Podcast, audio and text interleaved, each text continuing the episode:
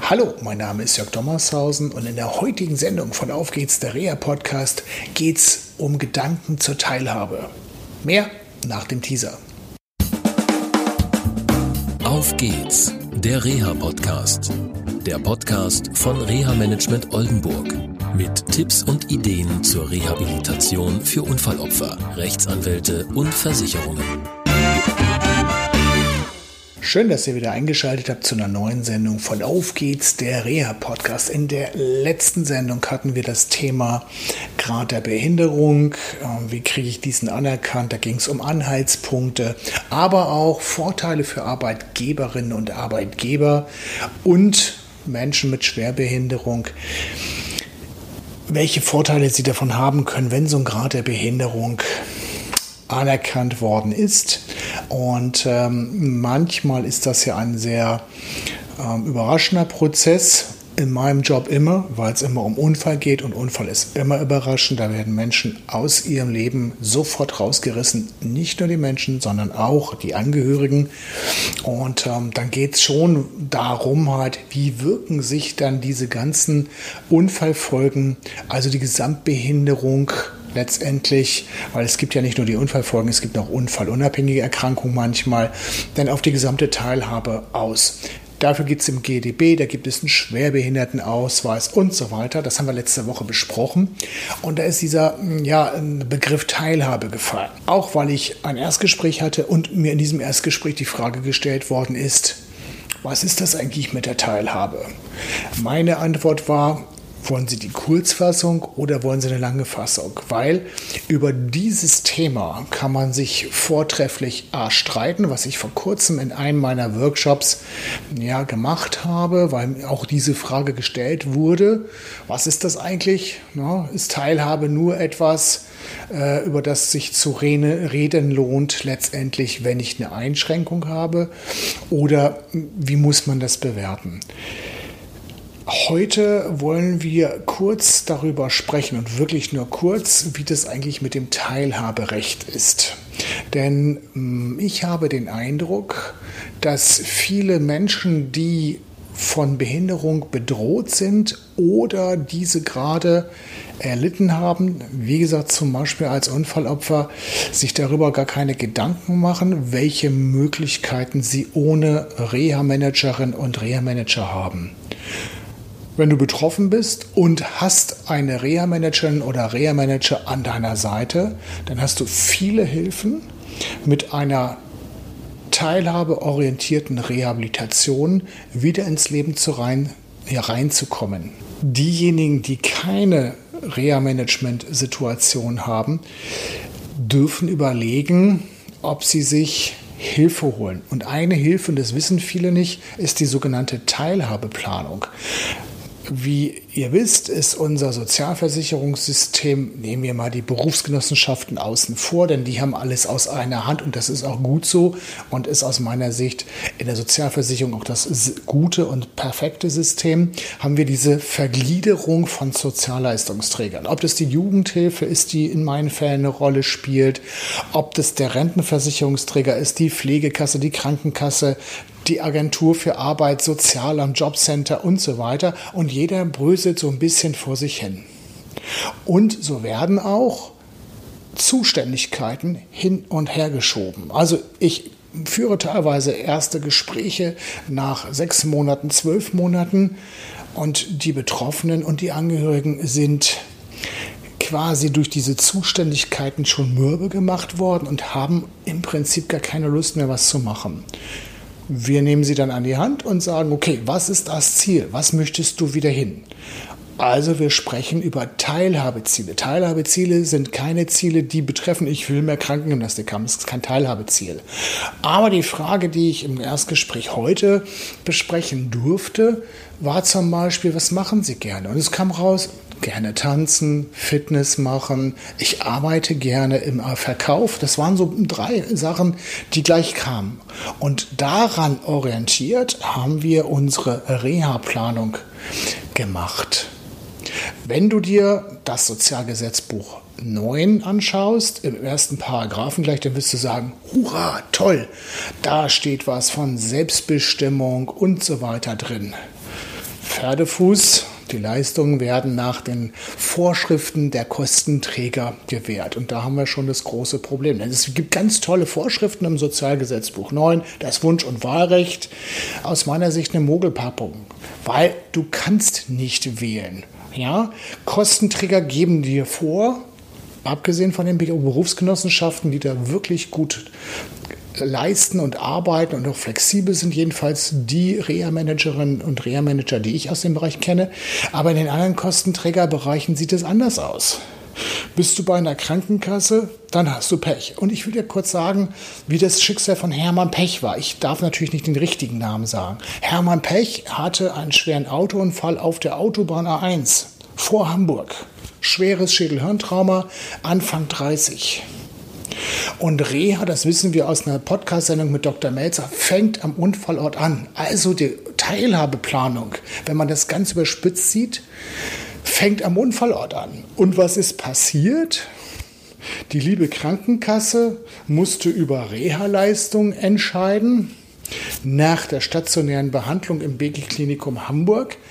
Und es wurde der Antrag gestellt, Hermann Pech in eine Spezialklinik für neurologische Fälle, die junge Menschen behandeln und die auch später einen beruflichen Aspekt haben, ja, in der Rehabilitation letztendlich da einzugliedern und dort die Rehabilitation durchzuführen zu lassen.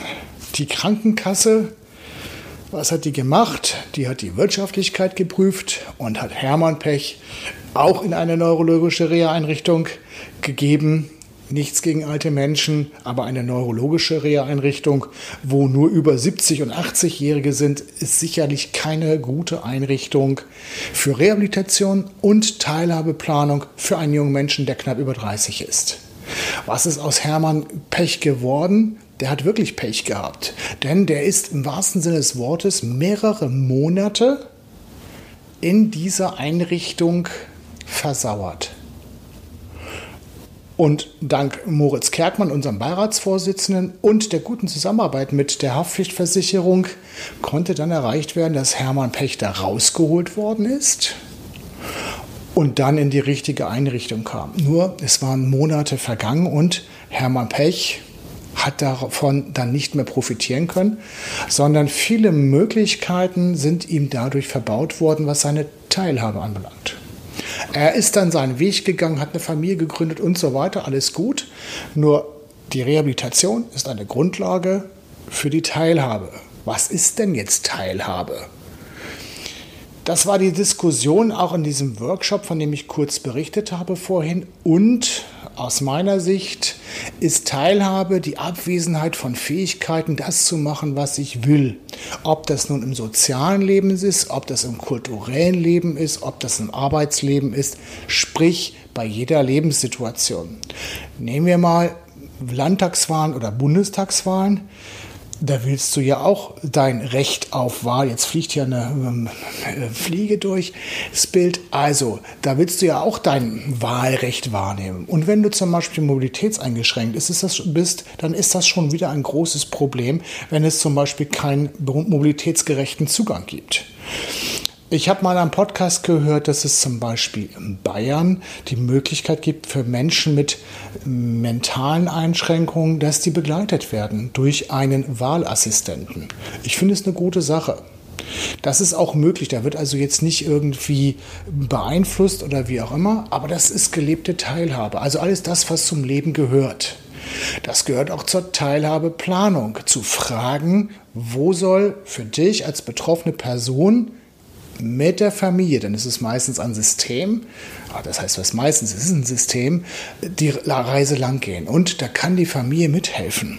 Ja, also ganz wichtig zu fragen, was ist es eigentlich? Und das machen Kostenträger nicht.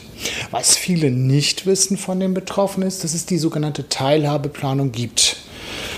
In meiner Praxis habe ich einen schweren Unfall gehabt in aus Friesland, den ich jetzt leider nicht mehr begleiten kann. Aber da war es so, dass wir sogar über Dienstaufsichtsbeschwerden etc. eine Gesamtteilhabeplanung hinbekommen haben. Und alle Ämter, die beteiligt waren, Krankenkasse, Rentenversicherung, Sozialamt und so weiter, haben gesagt, Teilhabeplanung, sowas gibt es nicht, das machen wir nicht. Was denn das für modernes Zeug? Es steht im Gesetz drin. Also, wenn du betroffen bist, hast nicht das Glück, bei einer BG versichert zu sein oder von deinem Haftpflichtversicherer eine Reha-Managerin oder Reha-Manager bekommen zu haben an deiner Seite, dann sprech das an. Ja, möglichst schon in der Akutklinik, wenn du das kannst, also auch die Angehörigen, fragen, wer ist zuständig. Denn was ist das Leben? Das Leben ist, der Sozialdienst arbeitet und arbeitet, sucht an, nach der nächsten Möglichkeit, dich unterzubekommen in, von der Akutklinik in die erste Rehabilitation. Von der Rehabilitation gehst du dann nach Hause, dann hast du vielleicht, wenn du Glück hast, noch im Entlassmanagement eine ordentliche Verordnung bekommen. Das war's. Aber da, dann bist du dann quasi alleine. Keiner kümmert sich mehr. Du bist alleine zu Hause mit deinen Problemen allein. Und was mit deiner Teilhabe?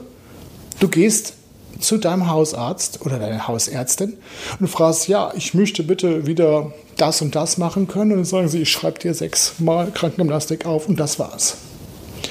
Und das ist die Frage, die du dir auch stellen darfst bei dieser ganzen Teilhabefrage. Was ist das, was du willst?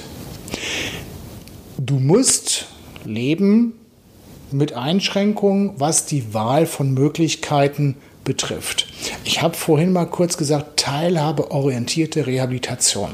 Das ist der Punkt halt. Ne? Du hast ein Wunsch- und Wahlrecht. Das steht im SGB 9 im Paragraphen 8. Aber es wird ganz klar gesagt, der Kostenträger sagt dir, wo es lang geht. Und bei Krankenkassen ist es leider nicht immer die optimale Wahl. Da geht es mehr um Wirtschaftlichkeit meine Erfahrung. Wenn jemand andere Erfahrung gemacht hat, gerne. Ich freue mich über jedes Posting, wenn jemand da gute Erfahrungen gemacht hat. Also stell dir die Frage, wo willst du hin? Stell dir die Frage, wer kann mit dir einen Plan machen? Und wenn du dir diese Fragen gestellt hast, dann geh doch auf deinen Kostenträger zu und stell einen Antrag auf Gesamtteilhabeplan. Du willst es geplant haben und du willst wissen, wann gibt es welche Leistung, um was zu erreichen. Zum Beispiel deine Mobilität, zum Beispiel die Rückkehr ins Arbeitsleben, eine Verhinderung von Pflege, deine Autonomie. Das können so einige Fragen oder Punkte sein, die dich beschäftigen und die du gelöst haben willst. Frag danach. Das waren jetzt einige Gedanken zum Teilhabebegriff wie gesagt, man kann ja unheimlich viel erzählen, aus der Praxis. Du bist derjenige, wenn du betroffen bist, der letztendlich oder die letztendlich das mit beeinflussen kann. Wenn du jetzt bei einer Versicherung arbeitest, ich hatte vor ein paar Wochen die Diskussion mit einem Mitarbeiter einer Versicherung, der sagte, total, aber es interessiert mich alles nicht, ist gar kein Thema. Hm, da wäre ich ein bisschen vorsichtig. Ähm, für die Kostenträger ähm, wird sich das anders entwickeln. Also zurzeit arbeiten die Leistungsträger, mein Empfinden, alle noch nach der kaiserlichen Botschaft 1880 Bismarck. Da ist die Sozialversicherung aus der Taufe gehoben worden. Da hat sich nichts geändert, trotz Bundesteilhabegesetz, UN-Behindertenrechtskonvention und so weiter. Aber so langsam kommt die neue Situation Teilhabe auch beim Bundessozialgericht an. Und das bedeutet, es ist immer ein sehr langer Prozess, bis da mal was ins Laufen kommt, aber es tut sich was. Ähm, ich glaube, es war im Mai gewesen, hat das BSG zu Mobilitätshilfen ähm, die seine Entscheidung getroffen und hat gesagt, liebes Landessozialgericht, ich glaube, es war Niedersachsen, du musst noch mal neu überlegen, weil die Krankenkasse hat eine Mobilitätshilfe abgelehnt und das ist aber nicht unter den Gesichtspunkten der Teilhabe geprüft worden. Bitte schön, das ist ein ganz wichtiger Punkt, den habt ihr nicht mit berücksichtigt. Und auch, liebe Krankenkasse, du darfst nochmal neu nachdenken. Was bedeutet das für Versicherer? Ganz einfach, wenn sich das durchsetzt, werden mehr Kosten entstehen. Aus meiner Sicht macht es Sinn, da gleich richtig zu steuern und Reha-Management einzusetzen, um die Prozesse vernünftig in eine Bahn zu lenken und nicht große Zeitabstände vergehen zu lassen, die nur Geld kosten. Das war jetzt ein Beispiel aus dem Hilfsmittelbereich, aber es wird sich in anderen Bereichen sicherlich auch mit der Zeit durchsetzen. Sicherlich in den nächsten fünf bis zehn Jahren, da bin ich mir ziemlich sicher. Also überlegen Sie jetzt, wenn Sie jetzt bei der Versicherung arbeiten, was das mit der Teilhabe zu tun hat, mittel- bis langfristig und was das mit Ihren Kosten und Ihren Rückstellungen oder Rücklagen ähm, ja, zu tun haben könnte. das war's jetzt erstmal hier aus Oldenburg vom Auf geht's der Reha Podcast. Ich wünsche allen eine schöne Zeit bis zur nächsten Sendung des Auf geht's der Reha Podcast und dann geht es um Menschen, die es nicht geschafft haben, nämlich um Verstorbene und die Trauerbegleitung. Bis zum nächsten Mal. Tschüss. Das war eine Folge von Auf geht's, der Reha-Podcast. Eine Produktion von Reha Management Oldenburg. Weitere Informationen über uns finden Sie im Internet unter www.rehamanagement-oldenburg.de.